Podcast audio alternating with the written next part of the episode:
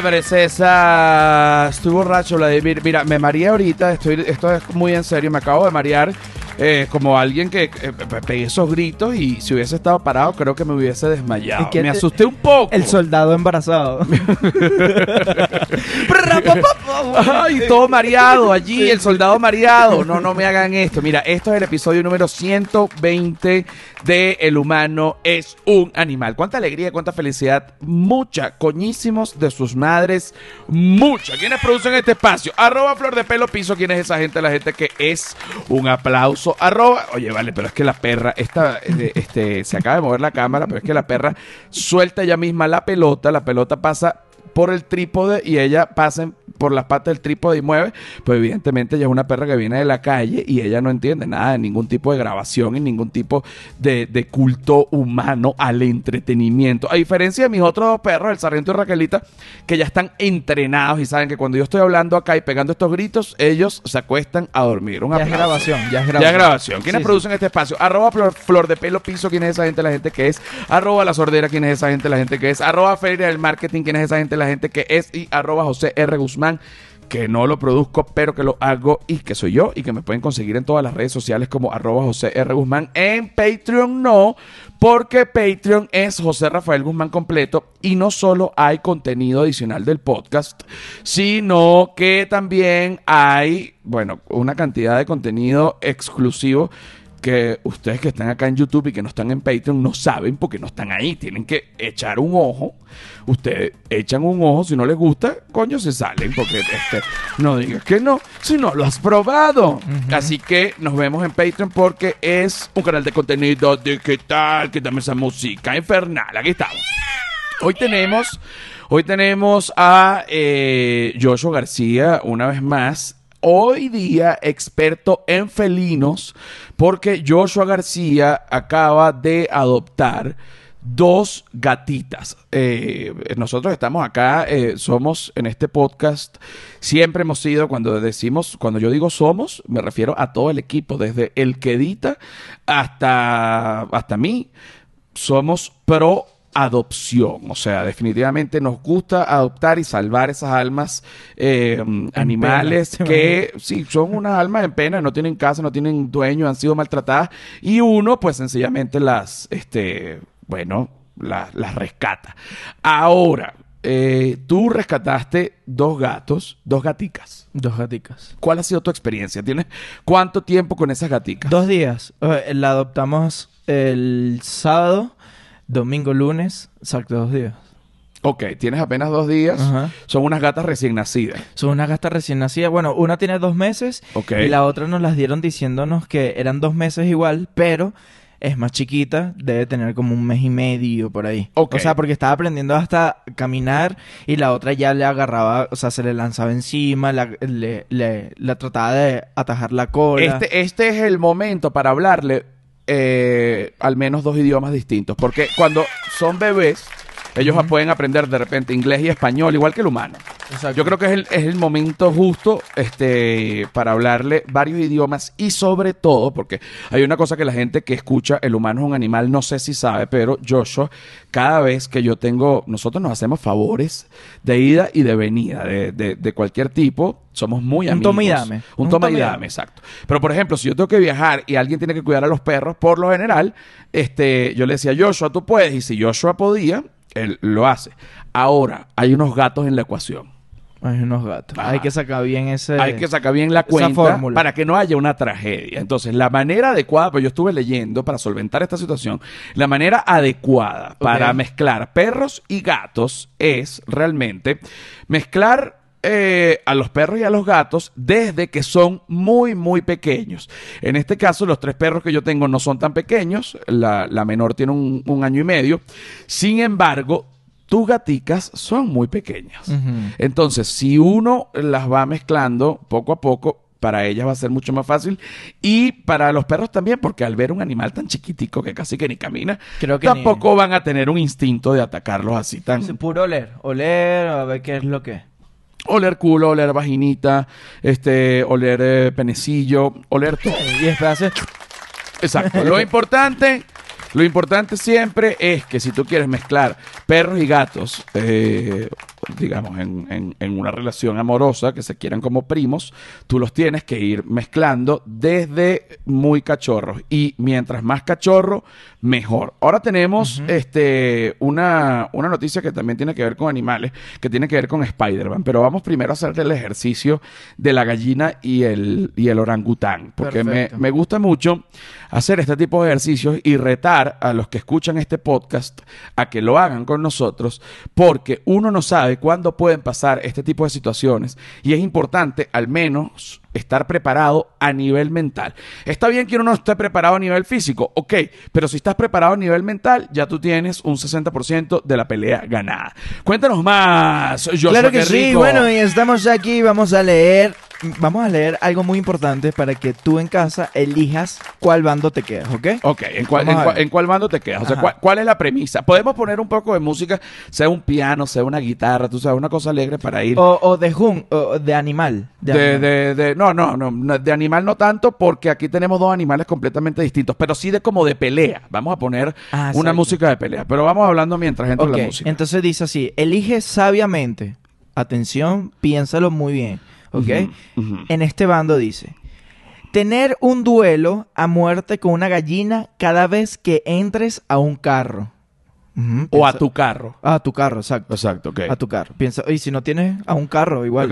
Si no tienes, si no tienes, imagínate, porque hay muchas personas que no tienen un carro, entonces no aplica, pero Automóvil. a, a un Uber. Cada vez que tú Un pidas Uber, un Uber, exacto. cada vez que tú pidas un Uber de aquí a que tú te mueras, Exacto. tú vas a tener que tener un duelo a muerte con una gallina dentro del Uber. Y es hipotético, o sea, piensa que tienes el carro y ya tampoco es que, bueno, como no tengo carro, voy a elegir la otra. No, no, no, no. Exacto. Piénsalo, Eh, piensa. eh, pi- piensa. Bueno, pero, pero ponemos el Uber. Imagínate que tú pides tu Uber y el Uber ya te dice, la aplicación te dice, recuerde que usted tiene que llevar la mascarilla y además que usted se va a dar una coñaza con una gallina que está histérica, listo para matarlo. Y tú dices, qué ladilla lo de la gallina. Entonces, me voy a- tú tienes que tomar precauciones. Pero si vas a una reunión, no vas a llegar lleno de sangre gallina. Exacto. Ni, ni lleno de plumas. No te vas a ir vestido de negro, pero entonces las plumas te, te, te manchan, ni vestido blanco, pero la sangre te mancha. Tiene que ser un color o llevarte un delantal. Exacto. A menos que sea todo blanco y no importa porque, bueno, dices que estás saliendo de una ceremonia. Santera, o sea, a menos que sea santero, exacto. Ok. y que no le importa y que más bien me echo la Fíjate, sangre encima. fíjate, comienza. Ajá. Bá- Bájale dos. Ahora, Ok. tener un duelo a muerte con espadas con un orangután una vez al año. Verga. Ok, fíjate. ¿Cuáles son las dos, o sea, las aquí- dos opciones? Vale uno, vale uno, vale uno. Ok. Ok. Pero u- u- una opción es tener un duelo a muerte con una gallina cada vez que entras a un carro. Ajá. o un coche. La opción 2 es tener un duelo a muerte con un orangután armado con una espada. Una espada. Pero. ¿quién tiene la espada? ¿Tú o el orangután? No, el orangután. Ok, ah, ok, tú con las manos y el orangután con una espada. Una vez al año, exacto. Dice, tener un duelo a muerte con espadas. Ah, no, no, no, los dos tienen espadas. A los dos tienen sí, que sí, sí, sí, claro, Ok, claro, ok, claro, ok. Se nivela, se nivela. Se nivela. ¿Qué prefieres? ¿Qué prefieres? Tener un duelo a muerte con una gallina cada vez que entres a un carro o un coche. O tener un duelo a muerte una vez al año, armados con espadas, tú contra un orangután. Ok, Ajá. vamos a analizar.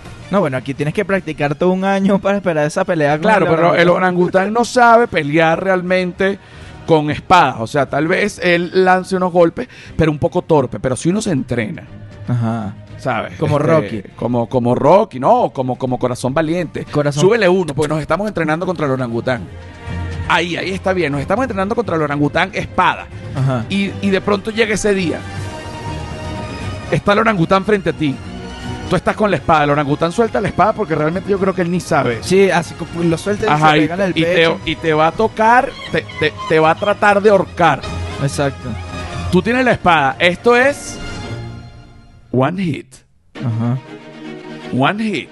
Sacas así una pokebola. No, no, no, no, no, qué pokebola, chico. Y sale Mike. de No joda, saca la espada. Viene el orangután. Esto es one hit. Ok, ¿Por qué? Porque si pelas el espadazo, el orangután te vuelve mierda. ok. Vienes tú con la espada, el orangután viene el primer golpe. Tienes que tomar esta decisión. O esquivas el primer golpe y metes la espada, o metes la espada antes de que el orangután dé el primer golpe. Coño, está duro. No, no, no, yo, yo, yo clavo primero. Tú eres de los que clava primero. claro. Yo te voy a decir una cosa. Yo prefiero matar la gallina. Cada vez que te montes a un carro, verga. O Bueno, sea, eso, eso haría que yo eh, me, me comprara una moto, sin duda, pues no quiero. ya, ya buscando alternativas. Pero no puedo, quítame esa maldita música, me tiene atormentado. Ahora, imagínate este caso. Ok. Ok. Una pelea. Ajá. Ponme otra vez la música. Ponme otra vez la música, pero llegamos a otra pelea. Estamos en otra pelea. Aquí está. Ok. Súbele una más. Ok. Imagínate una pelea entre un gorila viejo Ujú. y Mike Tyson joven. Verga. O sea que el golpe de Mike Tyson cuando tenía 22 años era catalogado uno de los golpes más fuertes de la historia del boxeo. Y un gorila, pues un animal que tiene una fuerza. Yo creo que si Mike Tyson le llega a dar con todo al gorila, porque el gorila no va a entender cómo este humano es tan fuerte y es tan rápido. Y es tan rápido, exacto. Ok. Mike Tyson hace el movimiento, le afinca al gorila en la cara. Yo estoy seguro que el gorila se estremece. Sí, sí. O sea, lo acepta. Recibe ese golpe y que wow. Y tú que tú Dice que, que mierda. Lo, lo- lo adapta a su manada. Y que no, tú dice, tienes que estar aquí con "Marico, nosotros. Pero qué humano eres tú, huevón. No estás nada evolucionado. O sea, eres como, marico, me afincaste. Exacto, exacto. Y que Pe- no, no, pero un gorila puede noquear a Mike Tyson. Mike Tyson le puede, yo creo que. Claro, aparte porque el gorila no se controla, o sea, el, el Tyson tendrá la frescura de relajar la mente y esperar el momento preciso y esquivarlo y, tra- y, o sea, la técnica.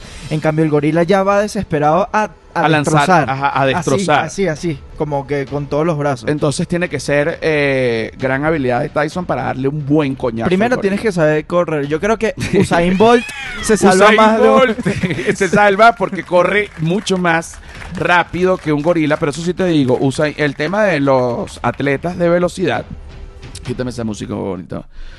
El tema de los atletas de velocidad es que los atletas de velocidad llegan a esas velocidades porque tienen unas condiciones súper específicas que les permite llegar a esas velocidades. Como diría mi papá, no, porque lo sueltan allá en África con un tigre y corre para... Seguramente si tú le sueltas un tigre a Usain Bolt en África, él también corriera, no sé, a la velocidad que corre. Veme buscando ahí cuánto corre Usain Bolt, porque Ok. sé que corre duro. Sí, sí. Ahora sí te digo, ¿qué pasa? Cuando tú tienes un atleta con los zapatos adecuados y corriendo en la cancha de velocidad, que además es una cancha que tiene como una especie de goma y que absorbe el impacto y que de alguna manera también No, bueno, 42 kilómetros por hora. 42 kilómetros por hora. Propulsa un poco. Esto permite que Usain Bolt y, y cualquier atleta llegue al máximo de su velocidad. Pero si tú pones a correr a Usain Bolt con unos zapatos normales en una calle, no creo que llegue a 42 kilómetros por hora porque, bueno, es casi que físicamente imposible. Creo que le resta 10. Tal, a lo mejor menos, porque, pero ponte que le resto. eh, De que es menos, es menos, Sí, porque menos. hay unas condiciones. Ahora, si tú pones a correr a Usain Bolt con una falda larga como de flamenco, es menos aún, porque Ajá. esta tela lo frena. Y si pones a correr a Usain Bolt con unas botas Timberland. Coño, le salen unas ampollas Durísimo. que después no puede volver a correr como en tres meses, pues están durísimas. Ahora, si tú pones a correr a Usain Bolt, ¿verdad? Descalzo, Ok. pero en una cerámica seca, seca, seca que se le peguen los pies, desnudo. Tla, tla. Yo creo que también puede ir muy duro. Ajá. Y, cor- y poner a correr a Usain Bolt eh, como si fuera Baywatch. En la arena durísimo. Va se- lento. lentísimo. Va lento porque se hunde en la arena y no está hecho este, para ese tipo de... Y si de- tiene la técnica de pisar así. y de- sal- con la puntilla. a- ahora, ahora, Usain Bolt a toda velocidad, con sus zapatos profesionales y, y la, y digamos el piso de goma y todo, y que de pronto la pista de corrida termina en el mar y como él va a su máxima velocidad, él puede correr un poco sobre el mar. Exacto. No lo han hecho, yo no entiendo por qué no lo han hecho, pero, pero definitivamente sí En una pudiese. pi- no, pero eso, esto sí es verdad. En una piscina yo creo que sí corre. O sea, no de largo, sino de ancho de la piscina. Exacto, se da un paso y ¡fa! Un pa- dos pasos, ta, ta, ta, y ya Exacto, salta. le mete. Bueno, Yo creo que sí. Este, vamos a la segunda parte del episodio número 20 del humano es un animal para seguir hablando no solo de Usain Bolt, sino que tenemos... Eh, lee la noticia un momento. Vamos a La dejarlo, noticia de Spider-Man. vamos a dejarlo con esto. Tres niños provocan que, las, que los muerda una viuda negra para ser como Spider-Man. Ok, una viuda negra es una de las arañas más peligrosas y venenosas del mundo. Y los niños, que sí son huevones, porque yo era niño y no era tan huevón como para creer que de verdad todo lo que uno ve en una película es verdad. Eso me lo dijo mi papá. Mira, lo que tú ves en la película no es verdad. No es que te vas a lanzar y que a volar como, como Superman y, y te escocas y, y te, y te matas como un huevón. Es verdad. Ah, te matas como un huevón, te matas como un huevón. Mira, venimos con este la segunda parte del episodio número 120 del Humano es un Animal. Cuánta alegría, cuánta felicidad. Claro mucha- que sí. Mucho huevos. Señores maricos, maricos huevones. Señores maricos, maricos huevones. Señores, esto es el episodio número 120 de la segunda parte del humano es un animal 121. Esto es el 121. Mira, quítame esa maldita música. Quítame esa maldita música. Ok, perfecto. Este es el episodio número 121. Siempre me equivoco con el número de los episodios porque realmente, bueno, ya este son bastantes. eh, si nos ponemos a comparar, a mí me encanta comparar. Este, son para ver, ya, o sea, creo que somos de los pocos podcasts que sacan dos episodios a la semana más el contenido de Patreon. Agárrate ahí, pues. Agárrate ahí, pues. Mira, para la gente que está en Ciudad de México sin robar a nadie y que el sol te irradie. El mejor stand-up comedy del planeta Tierra. No sé si del planeta Tierra, pero por lo menos el mejor stand-up de los que ustedes conocen. No estoy borracho. No le vayas a decir a tu mamá que tomé. Mira, eh, sin robar a nadie. Me voy a estar presentando en el 139 Bar, acá en Ciudad de México, el domingo que viene, 11 de julio, a las 6 de la tarde. Entradas en joserrafaelguzmán.com. Pam, pam, pam, pam, pam, pam, pam, pam. Hay una música que está sonando de que quítala por completo. Yo no sé qué es lo que está pasando. Mira, aquí seguimos con la noticia de eh, que a los niños les gusta hacer cosas que se ven en las películas. Por ejemplo, les tengo esta pequeña anécdota para que ustedes queden locos. A mí me gusta de las películas que veo, de los zapatos que uso, de la ropa que uso, del mm, celular que tengo, del reloj que tengo. A mí me gusta saber eh, la historia de ese objeto. Y de hecho, si tú te compras un reloj y tú pones este, en Google el modelo de ese reloj, la marca, y tú pones historia, te va a salir la historia de tu reloj, que creo que no va a estar de más saberlo, porque si estás usando algo, bueno, por lo menos este, llega al fondo de lo que estás usando. Este, me gusta saber la historia de los zapatos que uso también, etcétera. Una de las películas que este, me, me ha encantado a lo largo de la historia y que además no es una sino varias es Volver al Futuro. Eh, para las personas que tienen más de 30 años y menos de 45. Es una película que fue maravillosa. Este, realmente en su momento hubo varias. Y eh, pues obviamente la película trataba de una máquina del tiempo que era el DeLorean. El DeLorean es un vehículo, este, un carro que cuando llegaba a cierta velocidad tú podías viajar en el tiempo, pero tenía unos aparatos y una cosa que se lo permitían así. Ok. Cuando se fue a presentar el guion original de Volver al Futuro en Hollywood, les gustaba el guion de Volver al Futuro, pero alguien dijo, un momento, aquí hay un problema. ¿Cuál es el problema? Que era el guion tal cual, pero la máquina del tiempo era una lavadora.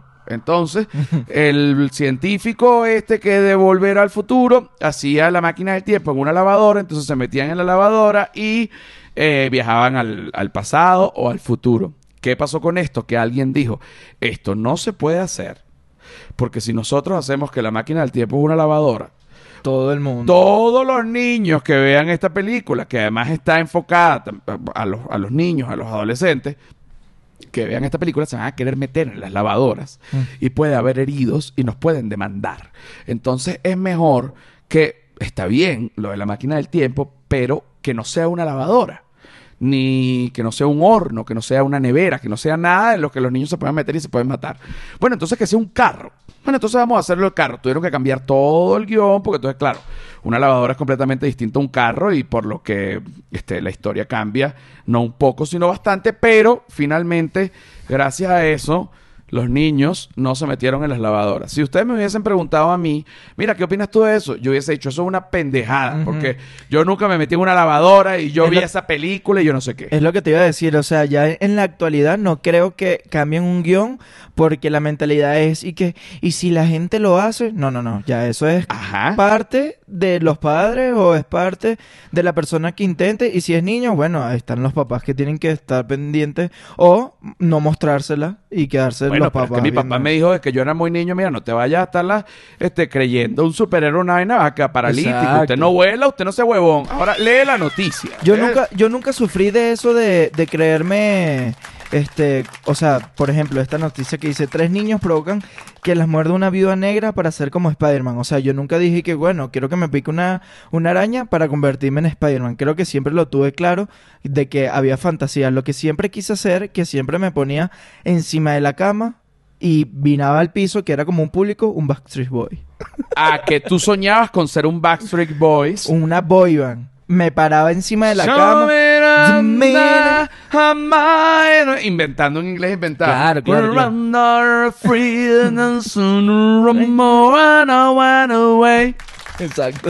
Y tú solito ahí. Sí, sí, yo solo y le decía, mi- me ponía las chaquetas de mi papá eh, o las chamarras en México. Tiene Me mucho más sentido eso. Me ponía las chamarras y decía, mira, este, me la voy a llevar, estaba en primer grado, me la voy a, a llevar para el colegio para hacer el acto de los Backstreet Boys. Y llegabas como un niño alcohólico con una chaqueta grandísima de tu papá. No tiene ni el más mínimo sentido.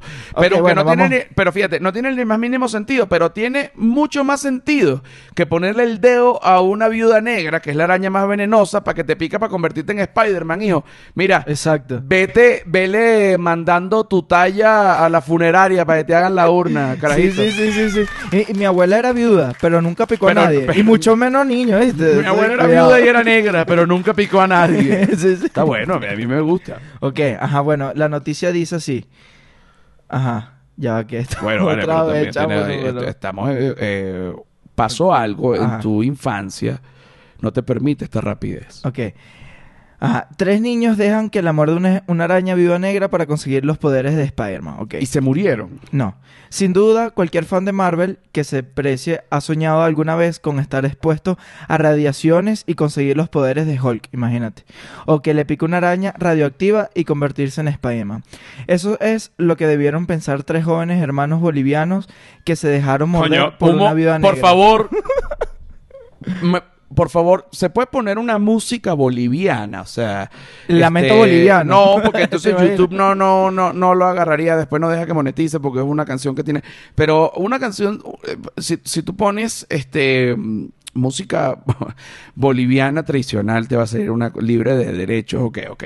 Vamos a organizar la... Yo no sabía. Está buena esta historia.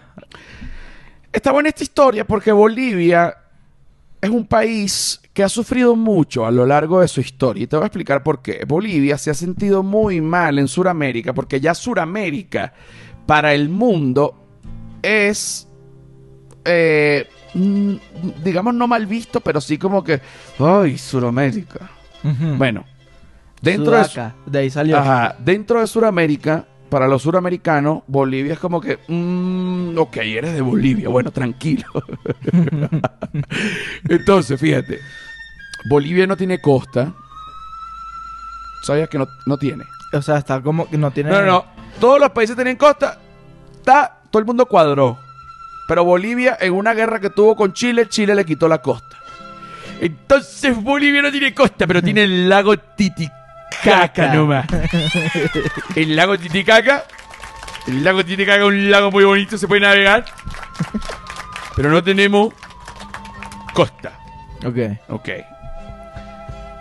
No tienen costa, no conocen la playa, no conocen nada de esto. No, eso, eso les, re- les resta. Claro. No han surfeado, no han Evolución. visto. No han visto mujer en hilo.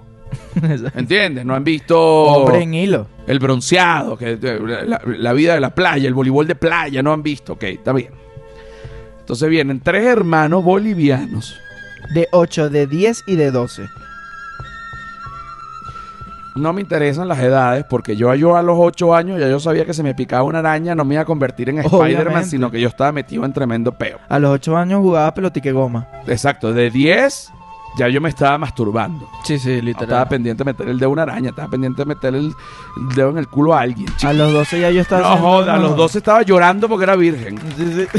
Exacto. No estaba Eran los problemas. Eran mis problemas. Bueno, y también estaba en un equipo de béisbol donde era el peor y me sentía muy mal. Yo sufría por la, por la altura, entonces me compré unos jump para salir a la cuadra para ser más alto para ver si las chamas. Los yo eran estos zapatos que eran altos. Aja, Ah, porque eras bajito. era Tú bajito. ahorita no eres bajito. Estoy Eh, este, normal. el- el- lo que llaman el estándar, igual El que yo. estándar, El, sí. el- el estándar, ok. Ahora, ya sabemos cuál es el consejo de todo esto. Que si usted es boliviano, para los bolivianos que están oyendo este podcast, coño, Eso no son juegos. Coño, o sea- ¿Sabes? Su- así, puntito, puntito, puntito. O sea, no se debe morder por la araña. O sea, de toda esa historia, o sea, de toda la historia de Spider-Man. sí, sí, sí. Coño, tú vas escoger esa parte. Coño, no. Hubiese sido preferido. Porque ahora imagínate que la noticia fuese distinta. Bolivianos de 8, 10, 12 años escalan un edificio por fuera.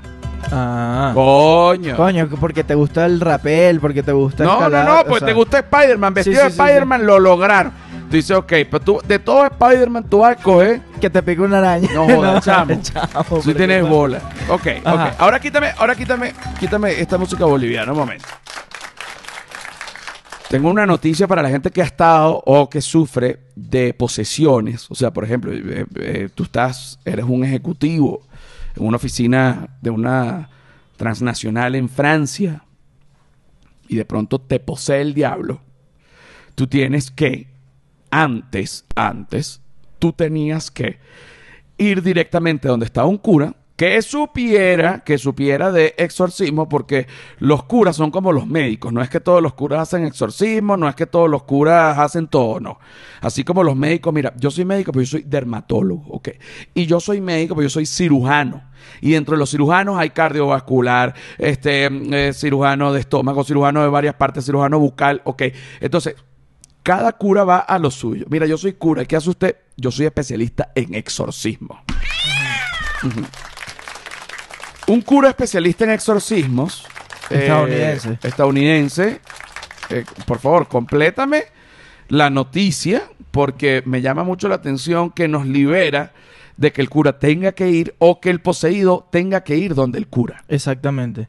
Entonces dice que el exorcista estadounidense asegura que los demonios ahora persiguen a las víctimas a través de mensajes de textos. Ok, ¿Qué es eso? Tu ex que te está escribiendo. ok, no, que- no, no, pero, o sea, esp- espérate. Es solo a través de mensajes de texto, no a través de las redes sociales ni WhatsApp. No, no, por mensajes de texto. Los demonios persiguen por el mensaje. Por eso no me ha llegado, porque yo no uso mucho mensaje de texto. Yo tampoco. Yo utilizo WhatsApp, eh, pero eso es un tema de... Bueno, aunque creo que se refiere con mensajes de texto, es WhatsApp también. O sea, ya creo que se dejó de usar. A menos que si es estadounidense, como lo dicen aquí, hablen por iMessage. Que, Exacto. eh, ahí sí puede ser. Exacto. Dentro de Estados Unidos se habla por iMessage, que es como el mensaje de texto, pero, eh, digamos, eh, fuera de Estados Unidos también se puede hablar por iMessage. Exacto. Pero uno utiliza el WhatsApp porque uno es un maldito inmigrante. Ahora, ahora, ahora, ahora, ahora, ahora, ahora, ahora, ahora. ¿Tú crees que el diablo no va a poder abrirse un WhatsApp si se lo abre cualquier huevón? Obvio. Entonces, si el diablo quiere perseguir a través de mensajes de texto... Y el diablo puede ser tú.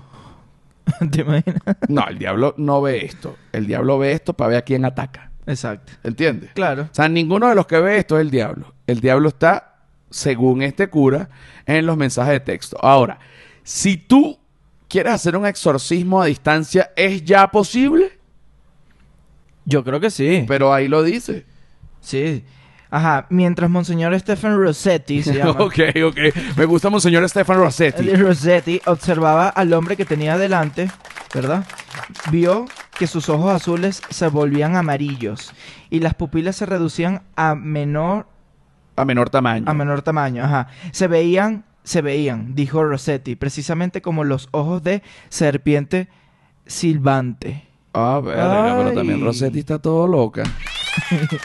Mientras Monseñor Stephen Rossetti observaba al hombre que tenía delante, otra vez a repetir. Es que esto está como un virus. Claro, él, eh, ok, ok. Él observó que un hombre sa- estaba siendo poseído. ¿En dónde? Ajá, pero el Monseñor sabía lo que realmente era. La apariencia alterada del hombre lo convenció de que el hombre estaba poseído por un demonio. Ok, entonces él le mandó el mensaje de texto o qué hizo Rossetti? En otra ocasión, los ojos de un hombre. Ah, no, bueno. ah, es que bueno, no pero, está- nada. pero coño, Rossetti lo que quiere es ver en los ojos. Sí, sí, que están enamorados. Una chamo, pero ¿qué pasa? Ah, mira esto, que los ojos de un hombre se volvieron negros azabache, recordó Rossetti.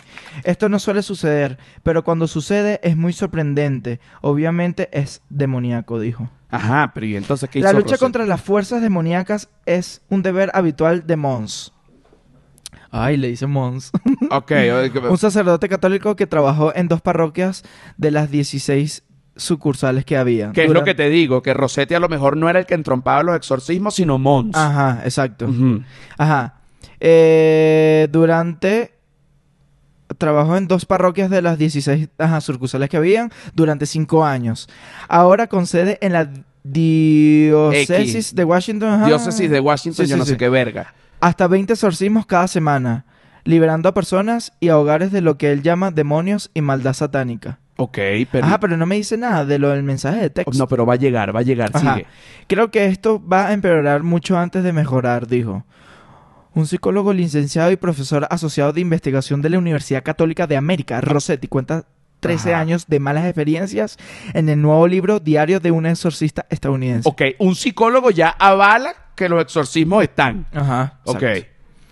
En él, Rossetti alega que ha visto demonios trabajando, puertas golpeando, televisores que se encienden y apagan espontáneamente. Uh, pa- para un momento. Ajá. Fíjate, todos los demonios Mira, que- yo creo que el demonio me está jugando porque, mira, me lo Por- vuelve a actualizar. Porque te lo vuelve a actualizar y te lo pone, ok. Fíjate, Rossetti ha visto demonios azotando puertas, abriendo ventanas, este, haciendo ese tipo, pero también ha visto demonios trabajando. Si yo fuese un demonio, ¿no? Que es a lo que, digamos, a lo, a lo que yo voy realmente. Si yo fuese un demonio, yo no andaría con una maricada de estar tirando puertas o estar eh, abatiendo una ventana, porque es una manera de, coño, si yo voy a ser un demonio y lo que quiero es asustar, yo le ahorco la hija a un carajo. o sea, Asustaba más el demonio de Tasmania. asustaba más el demonio de esta manera, pero, ah, ¿Y no, qué- es que yo, yo soy un demonio del mal, satánico, ¿a qué vas a hacer? Voy a batir una puerta. Ah, bueno, pero no jodas, chicos. Pero coño, entonces usted usted es un mal demonio, coño, ¿por qué no?